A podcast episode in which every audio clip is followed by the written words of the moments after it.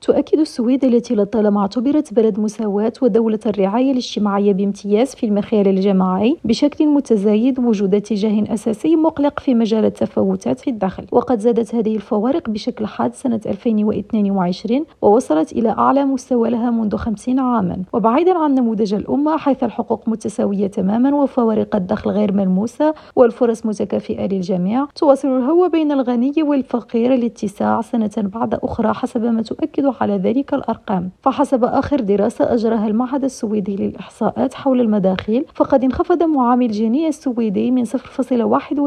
في عام 2020 إلى 0.36 في العام 2022 متجاوزا بذلك المستويات التي سجلت عشية الأزمة المالية العالمية خلال 2007 وأعلى مما كانت عليه منذ أن بدأت الوكالة في رفض التفاوتات في الدخل سنة 1975 ويبدأ هذا المعامل نفسه نفسه عند صفر لتحقيق المساواة الكاملة ويرتفع إلى واحد في أكثر توزيعا غير متساوي للدخل الممكن. وهذا يعني أن الدخل في السويد لم يتم تقسيمه بشكل غير متساوي منذ عام 1975 على الأقل كما يؤكد يوهان ليندبيبرغ أحد الإحصائيين الذين يقفون وراء الدراسة. سامية بوفوس ريم راديو ستوكهولم.